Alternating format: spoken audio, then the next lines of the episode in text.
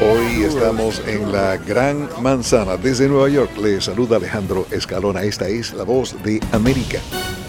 Nos provoca comer churros, sobre todo antes de que comience a llover. Eso de comer churros bajo la lluvia no nos llama mucho la atención. O sea, me encantan los churros. Lo que sí falta es chocolate. No está haciendo mucho frío aquí en Nueva York, 10 grados.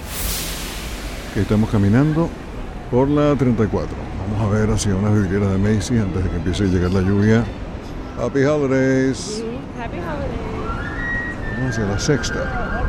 Avenue of the Americas. Que aquí está la Barbie. Torre de Babel llamada Nueva York. Ok, estamos en Herald Square. Es la historia del distrito de la calle 34 como un homenaje a la tienda Macy's, que una vez fue llamada la tienda más grande del mundo, the world's largest store. Fue fundada en 1858 en la calle 14, hace 165 años. O al menos eso es lo que dice la placa. Estas vidrieras navideñas, ¿cómo se dice en su país? Jorge. Hola Alejandro, bueno, te comento, acá en Buenos Aires se le dice vidriera.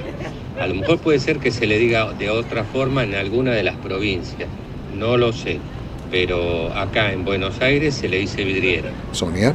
En México la forma más común de denominarlos es aparadores. Sin embargo, si usamos palabras como vidriera, vidrina y escaparate se entiende perfectamente. Nos refugiamos en un restaurante de comida asiática, como dice Dora la exploratriz, delicioso, eso sí con una botella de Pinot Noir.